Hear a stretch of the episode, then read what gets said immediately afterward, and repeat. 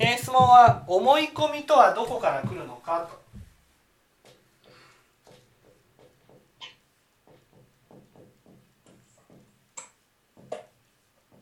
ね、思い込みとはどこから来るのかと、ね、こういうことです。まず思い込みっていうことはねいわゆるこうに違いないっていう心なんです。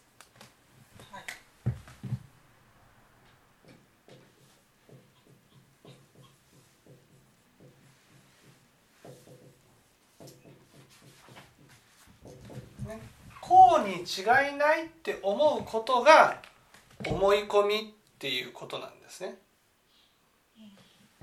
ね。ということはどういうこと？どういうこと？違いない。どういうことか、うん、こうに違いない。これが思い込みです。ね、こうにじゃああなたがこういう言動を取ったことはねこういうふうな思いでやったに違いないと、ね、こういうふうに思う思うのはどうして？なぜか？なぜか。いわゆる思い込み？人間だからね思い込みをすることはあるわけですよ。思い込みをすることはある、ね、だけどいわゆるこうに違い違いないって思わずにね。ね。違っているかもしれないって思ったら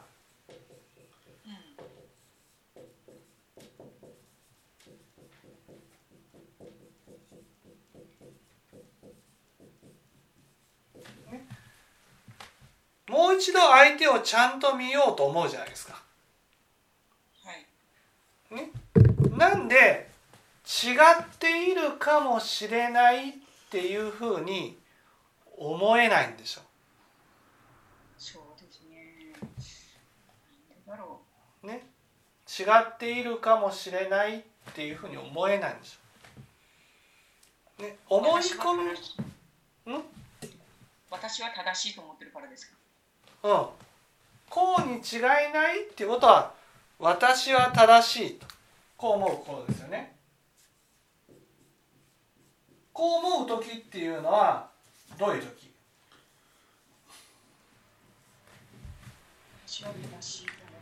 私は正しいと思ってる時は？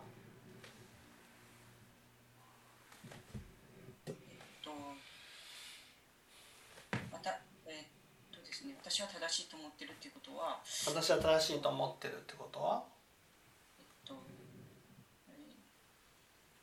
これ相手を責めることですよね。私は。うん私は正しいと思って相手を責めてるんですよね。相手を責めてる時ってどういう時？本当に自分は間違ってるんじゃないかと思う。そうですね。間違っているかもしれないっていうふうに思っている時なんです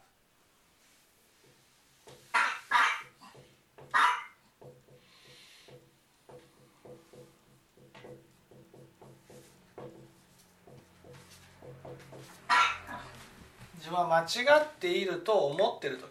そして？そして？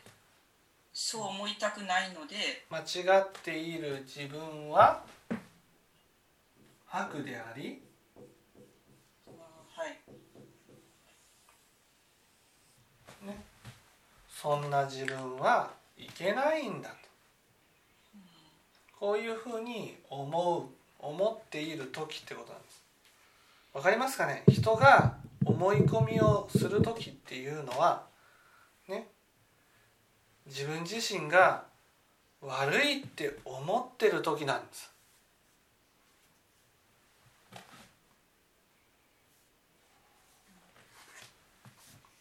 だけど悪いとなると自分が正しいとなった時に正しい時に相手を無慈悲に悪いとなった容赦なく責めていたことが跳ね返るんです。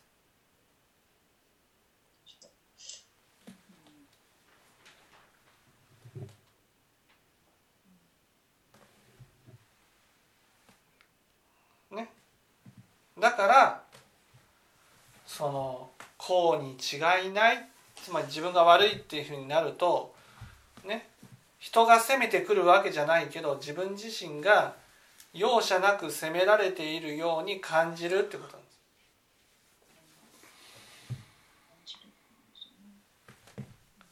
ね、それは苦しいことだからだからそう考えないように考えないように正しいところに立つってことなんです。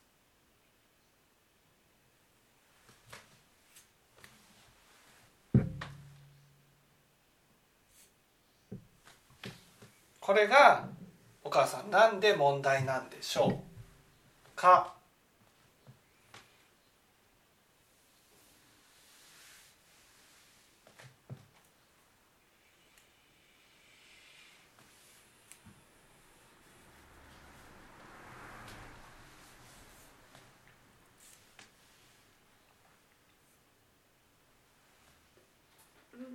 自分を否定してるから。どうして？何が問題なんでしょうかお父さん。これをすると何が問題でしょうか？うん。自分が正しいところに立ちたいために。うん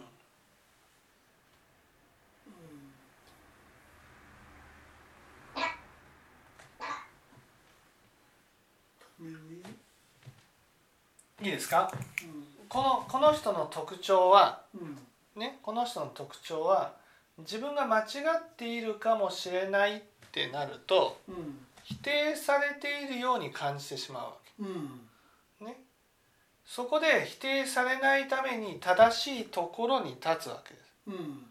ね、だからこの人はいつも自分は正しいっていうところに立って生きてるってことなんです。ね、それが何が問題なんですか？って正しいところに立つためにあの自分の思ったことは間違いないと思い込んでしまう。うん、おそれが思い込んだら何が問題なんですか？何が問題？要するに本当の正しいことは分からない。決めつけてしまう、う。ん、何が何が問題なんですか？江川さん。自分が間違っってるかもし間違ってるんではないだろうかと思った時に、うん、とても苦しむ。いやいやこの人は間違っているかもしれないと思った時に苦しみたくないので正しいところに立つわけ。はいだからいつも人が悪いになるんです。はいはいはいね、人が悪くて私は正しいっていうところに立つわけです。そうすると何が問題なんでしょう？ああそういうことですか。えっとえっと常に正しいところに立つこと。いつも正しいところにいつも正しいところに立つっていうことは、うん、じ常に自分が正しいところに立つっていうことは、うん、常に悪いのは相手ってことですね。うん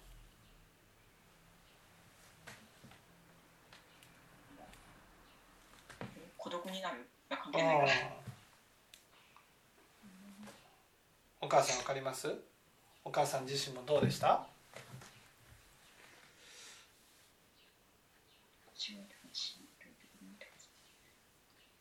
自分が悪い時に、うん、自分が悪い時にねお母さんはああ自分が悪かったんだなあって思いました？思えなくなっ思えない思えないとどうなる？何が一番の問題なんです何かここれがねつまりこれこれはいつも自分は正しいところに立つ。正しいところに立ったら苦しまなくて済む、ね、正しいところに立ってずっと生きてきた人は何が一番の問題なんです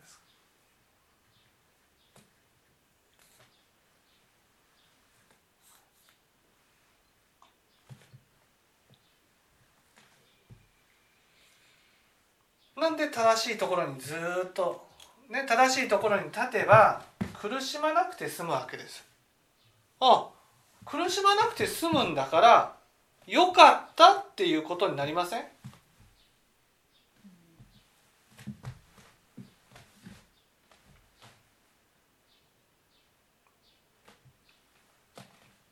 でも有識で帰ってくる時帰ってくるでしょ？帰ってきたらまた人を悪者にして自分は正しいところに立てばいい。いざ自分が悪いところに立ったらこれは全部帰ってくる。全部帰ってくる。だだからどこどこまでも帰ってこないようにするんです。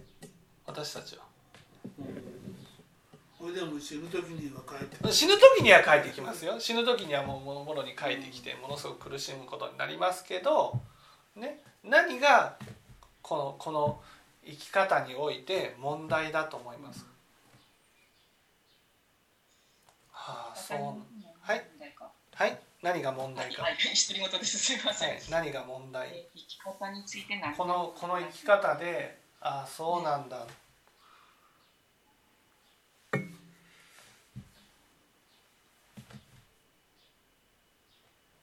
この生き方の一番の問題点はどこにある？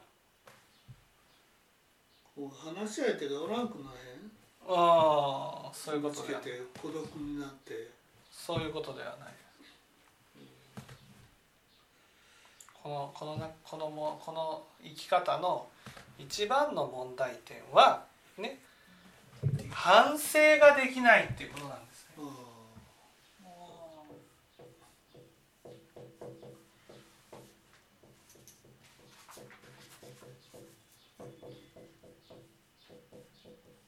反省ができないっていうことはどういうこと？お母さ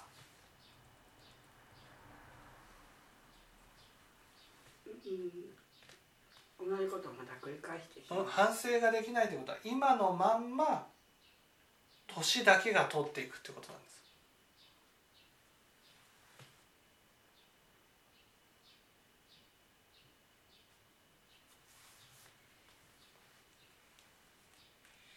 ということは例えばお母さんがこういう生き方をしたとしたら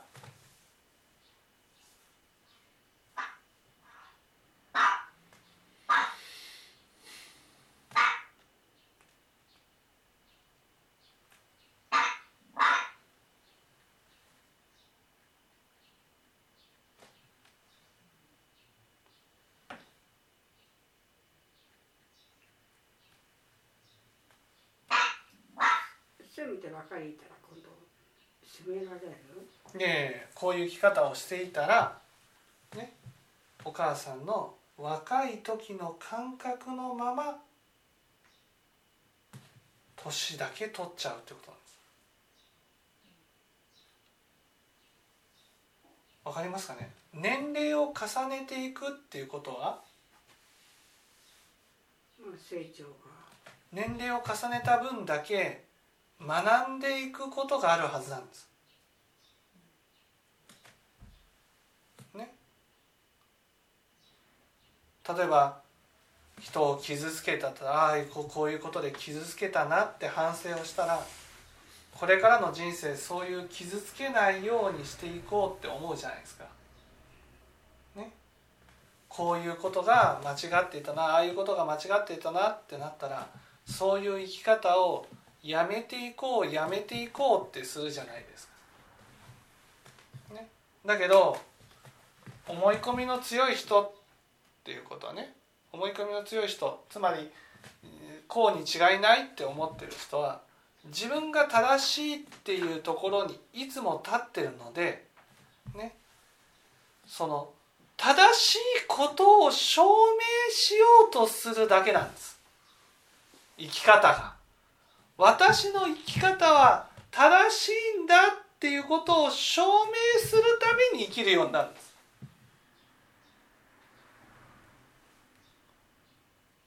ね、ある人が自分はねこんなに正しい人間なんだっていうことを証明するためにでっかいことをやってでっかい成果を上げてどうだ親にねこんなにすごい人間だっていうことを証明しようっていう人がいるわけ。その人は自分が正しいっていうことを何とかして証明するために生きてるわけ。ね、でもそうじゃないじゃん。正しいことを証明するために生きてるんじゃなくて私たちはこの人生を通してね正しいことを学んでいくために生きてるんです。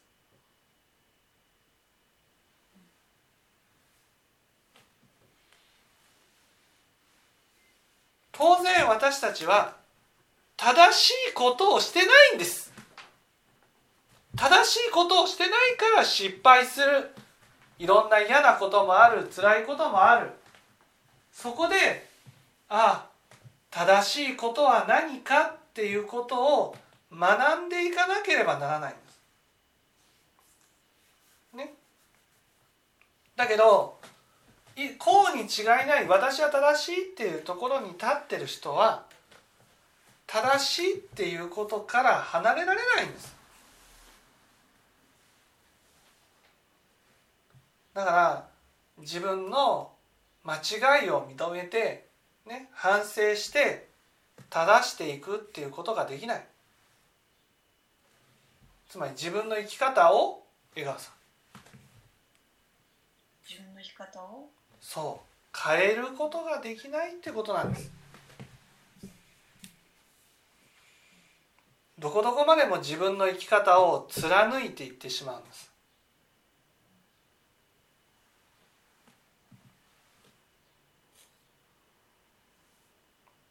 この若い頃のままって、えー、今おっしゃったんですけれど、はい、これずっとこのまま年を取っていくと、うん、ももともとひどくなるってことはないんですか？もともとひどくなる。それはないです。もともとひどくなるっていうのはそのねそのもともとひどいですから もともとひどいですから。それを取り繕うことができなくなるだけです。いやなんかあのー、私の父なんかもそうだったんですけどあのやっぱ父も同じなんですよね。自分のやってることは正しいっていうふうに思ってたんですね。でなんか、まあ、私の感覚なんですけどだんだんだんだん頑固になってきて若い頃もあの自分が一番正しいっていつも思ってたけどなんか年を取れば取るほどひどくなってきたなっていう。それはそうですよ。当然ですかだって自分が正しいっていうところに立ってる人は自分の正しさを証明するために生きるんですから。長く生きれば生きるほどこれだけ生きたね生きたっていうことは当然それだけ何かを学んできたっていうところに立つんです。だからこれだけ生きてきたんだからより正しい人間になったんだっていうふうになる。わけだから年を取れば取るほど頑固になる。んですなぜかって言ったらもう正しくなかったらもう私の人生終わりじゃん。だってずっと正しいことを証明するために生きてるんですから。それが正しくないとなったならですよ。自分の人生何だったのかになるじゃないですか。こんなことはできない。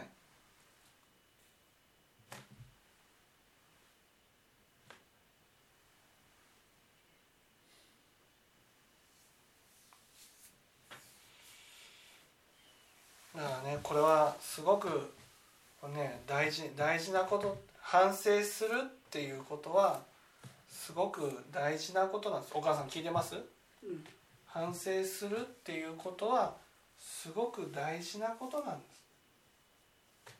す。ね。ああこういうところがまずかったのかな。ああいうところがまずかったのかな。こういうところを直していかないといけないな。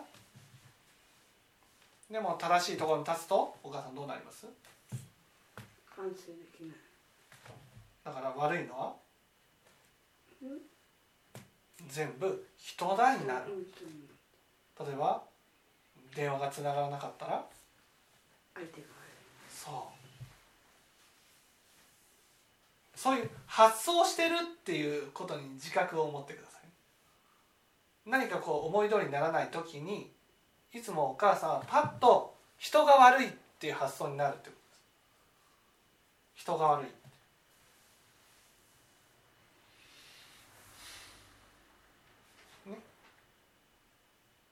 だから行政がちゃんとやらないことが悪いちゃんとやっていたらこんなことにはならないねこの人が悪いっていうところに立つっていうのは自分は正しいところに立つって立っているっていうのをこう崩さないためにしてるわけです。ね、となるとさっきの話ですよね。いわゆる自分は善人っていうところに立っていたいっていうふうになるわけです。で悪人のねいわゆる相手をいわゆるその何が正しいか何が間違っているかということだけでこう相手をこうじゃダメじゃないかっていうふうに見る。そういうふうに見ていたい。見ていたいっていうことは自分自身がもう完成しているところに立ちたいっていうことなんです。できているところに立ちたい、ね、こういう心があるっていうことなんです。でもできているところに立てば立つほどどうなる？できてるところに立てば立つほどできないものに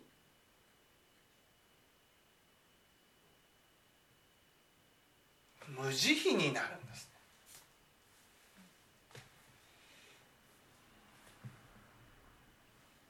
無慈悲になる。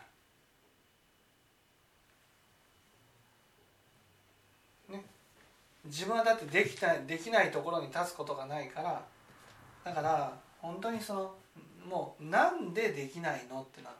なんでなんでやらないの？なんでできないの？そこが例えば自分が今までの人生を振り返ってみてね。なんでやらないのって思ったことに対してね。いやひどいこと思ったなって思うことじゃないでしょ。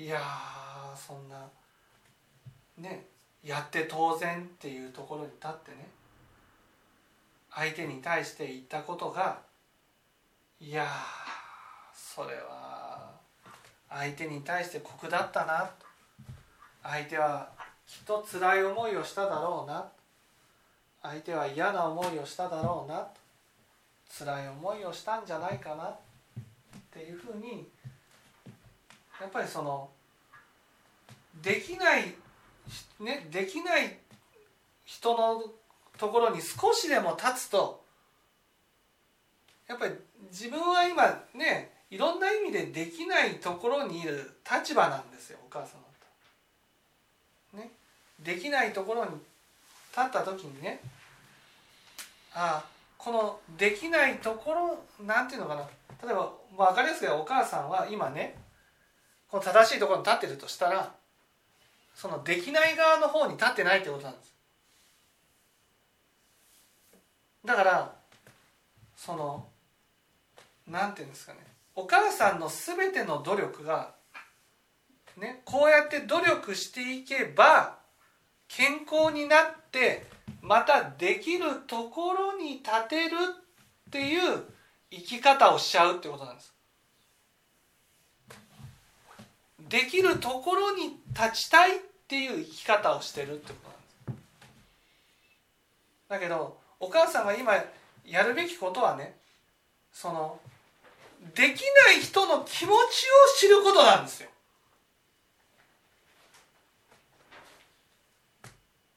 例えばお母さんが「いや障害者の気持ちがわからないの?」っていうふうに言ってる時は障害者だから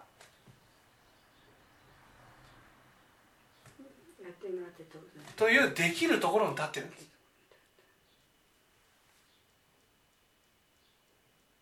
ね。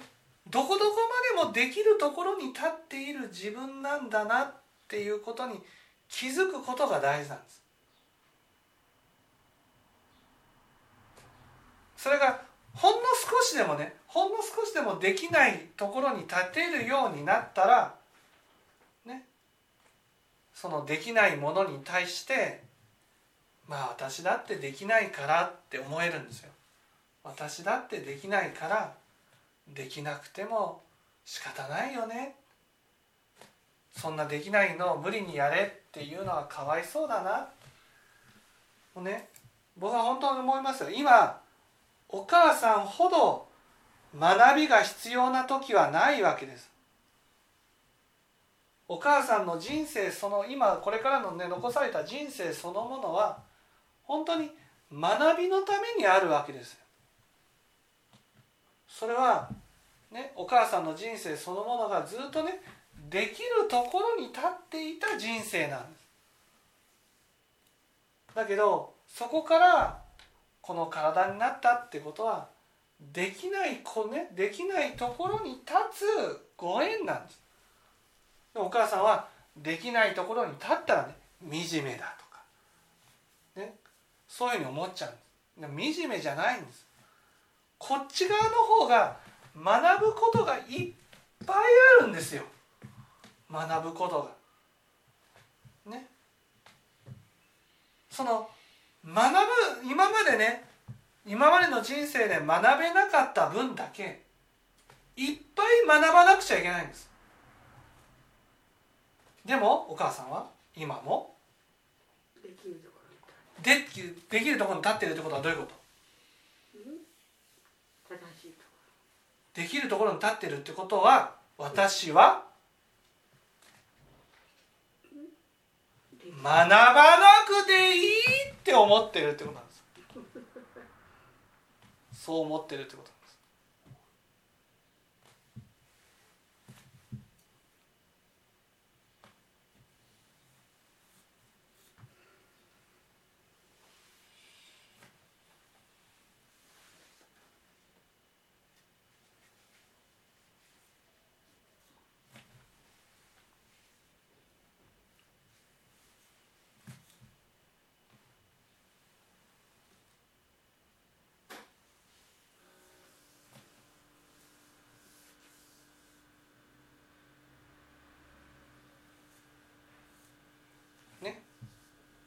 ああこの年になったけどいっぱいいっぱい学ぶことがあるなって思います？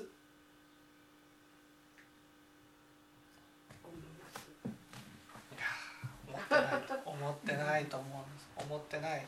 思ってたら弔問姿勢が？あそう。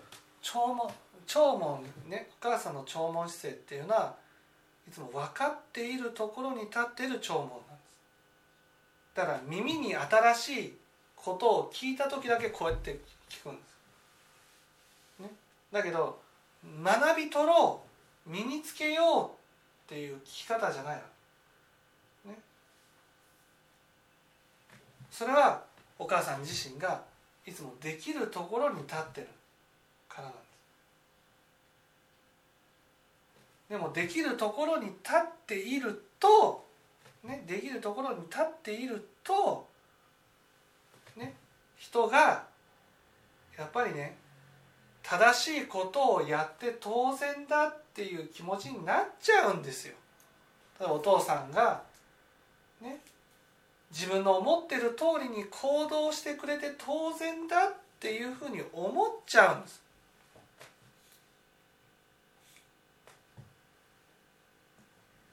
ね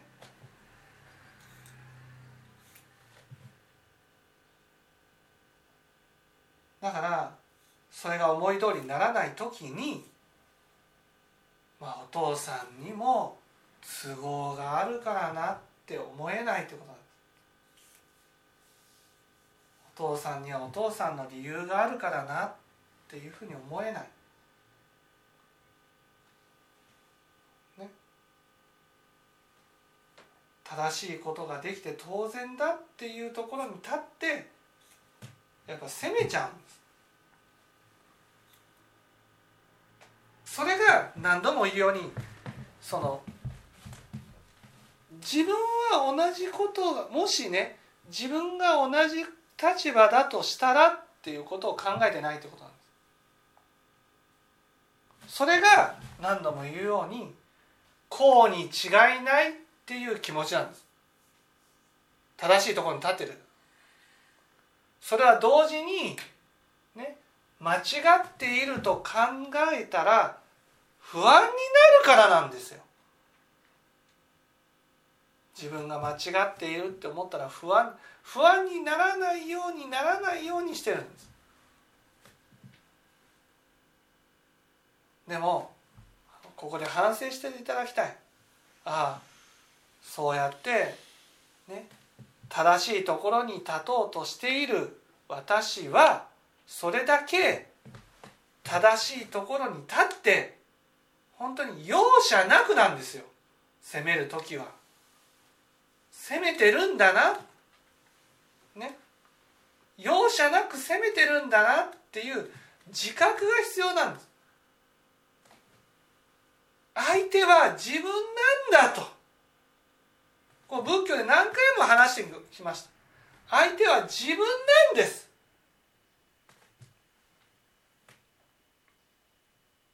ね？お母さんはね自分だと思わずに責めてるんです。責める時に。昨日も反省ありません？お父さんに対して。昨日？昨日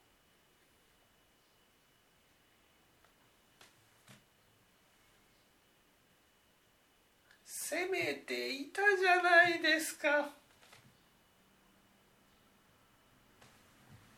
忘れました？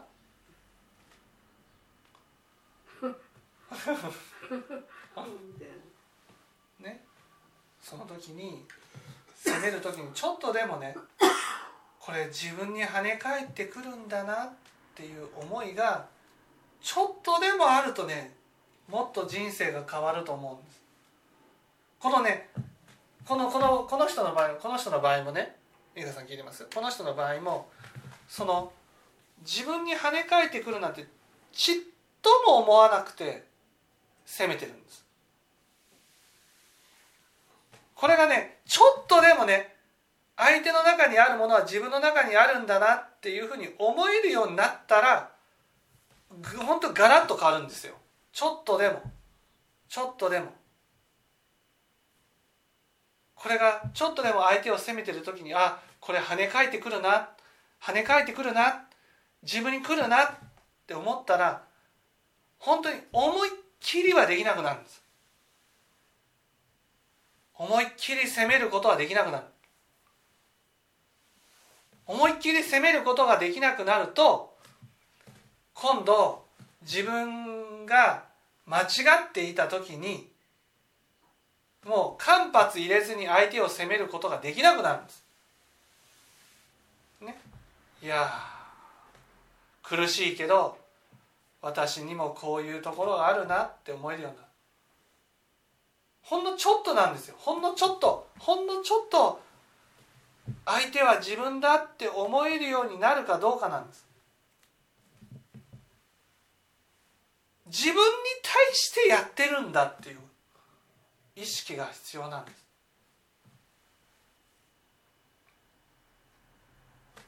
それがやっぱりその完全に切り離されてしまってるからちょっとでも自分が悪いとなるとね。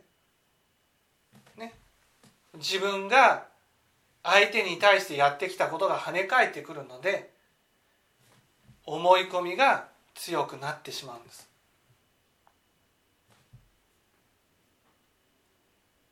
仏教を聞くってことは少しでもいいからね。ほんのちょっとでもいいから相手を責める時にね。あ自分にも同じものがあるなってちょっとでもいいから思えるようになるかどうかなんです。私あの昨日ですねあのちょっとニュースを見ていてあの財務省のあの赤木さんという方が自殺しましたよね、はい、あのあの公文書の改ざんに関わってっていうので、はい、での赤木ファイルが、まあ、見つかったんだけれどまあ、菅総理はそれは再調査しないっていうようなニュースを聞いたんですけど、はい、その時に、まあ、自殺者まで出てるのに、まあ、自分に不利益になるからそんなことしたくないんだろうないんだろうなって思ってどういうことだろうこれとかって思ってやっぱり非難する気持ちがあったんですけれどその後でまあでももしが自分がその立場だったらそれ公表することによってもっともっと大変なことになったりするとそれはやっぱり隠したいのかもしれないなっていう気持ちにはなったんですけれどニュース聞いたその時はやっぱりそういうことを思わなかったんですよね。それは全部出すべきでしょうって。じゃあその亡くなった人はどうなるんだとかいうようななんかすごくその気持ちの方が強くてなんかまあ許せるって気持ちはなかったんだけれどもどういうことそれっていうような気持ちはやっぱあったんですけどまあその時はそう思わなかったですね。後でそういうふうにあのまあ大変なことになるだろうからしなかったんだろうなっていうふうにはなんかこれ反省かどうかわかんないんですけどそういうふうに思いましたけどやっぱその時にはうんやっぱり結構きつく責めてたなって自分では思いましたけどね。そうそうそう。まあでもその後からでもそういうふうに思えるっていうのが大事なんです。そうなんです。後からでね。やっぱその時はそういうふうに思ったとしてもだからなんていうんですかね。仏教を聞くっていうことはね仏教を理解していくっていうことはね本当に相手は自分なんだってていうことがどんな時でも切れなくなるのがすごく大事なんです。でも最初はね最初は切れてるんですよ。切れてるから正しいことだからなんでやらないんだっていうふうに思うけど後からでも相手だったら相手がもし自分だったらそんなことはできないだろうなっていうふうにこういうふうに思うっていうことが大事なんです。でもこれがだんだんだんだんどんな時でもね相手は自分ね自分と切り離すことはできないんだっていうことが分かっていくことが仏教が分かってきたっていうことなんです。それが分かると自分に跳ね返ってくるものがすごく温かいものに変わるので本当に苦しまない世界になっていくんです。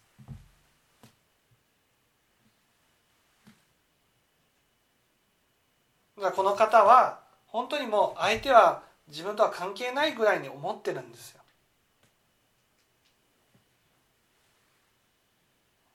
だからものすごい不安の中にいるってことなんです。この人自身が。もうこうに違いないと思わずに折れないほど不安なんです。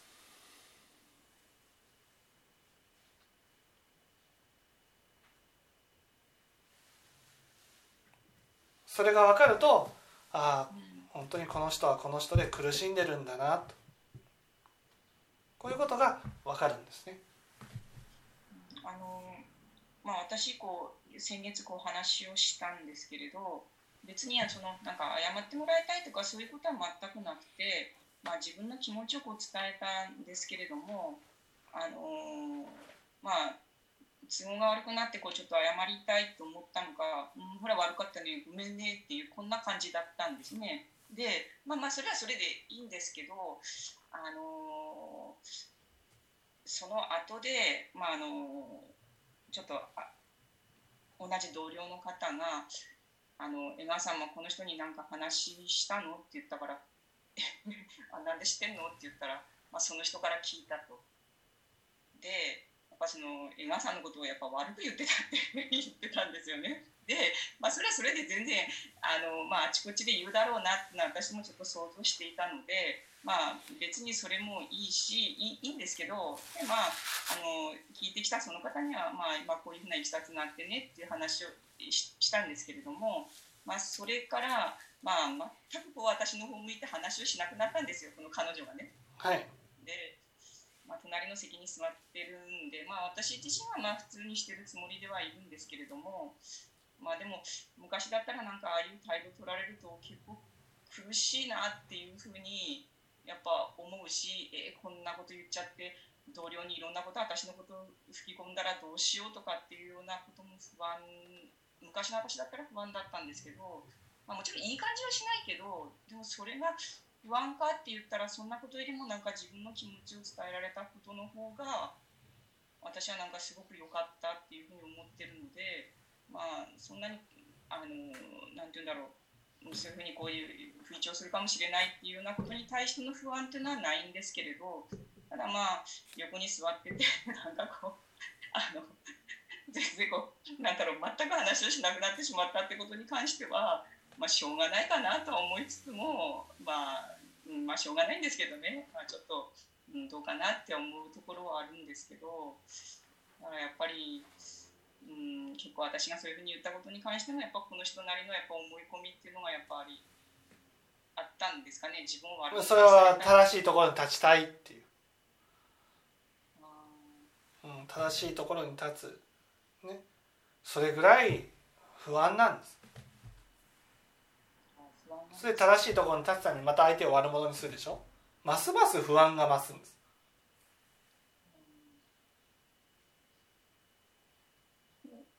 私は今まで通り別に普通にしてればそれでいい。それでいいです。はい。不安なんですか？不安なんです。なんか私がその人になんかしそのしてあげられることって何かありますかね？ああそれはやっぱりねあの、うん、ごめんねって言ってあげることですよね。うんいや本当にねうんもしねその喋ってくれない相手に対してね何かできるとしたらいや本当にちょっと気を悪くもし僕がさっきあの私が言ったことでね気を悪くしてしまったならね本当にごめんねって。結局正しいところに立たせてあげないとその話してこないってことはねずっと自分を責め続けてるってことなんです。あそうなんですか。はい。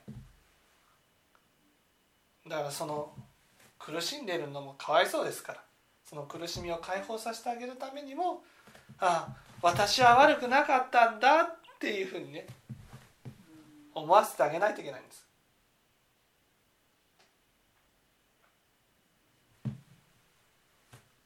でもそういうそそういうふうに言ってその人の苦しみがなくななくなるわけじゃないですよね。やっぱり、はい。それでもやっぱり私は正しかったんだって思わせてあげることって必要。そうです。はい。ななななぜですか？いやそれは正しいところにね立つことによってね。やっぱりああ私は見捨てられなかったんだなって思うからです。ああ見捨てられなかったと。はいはい。はい。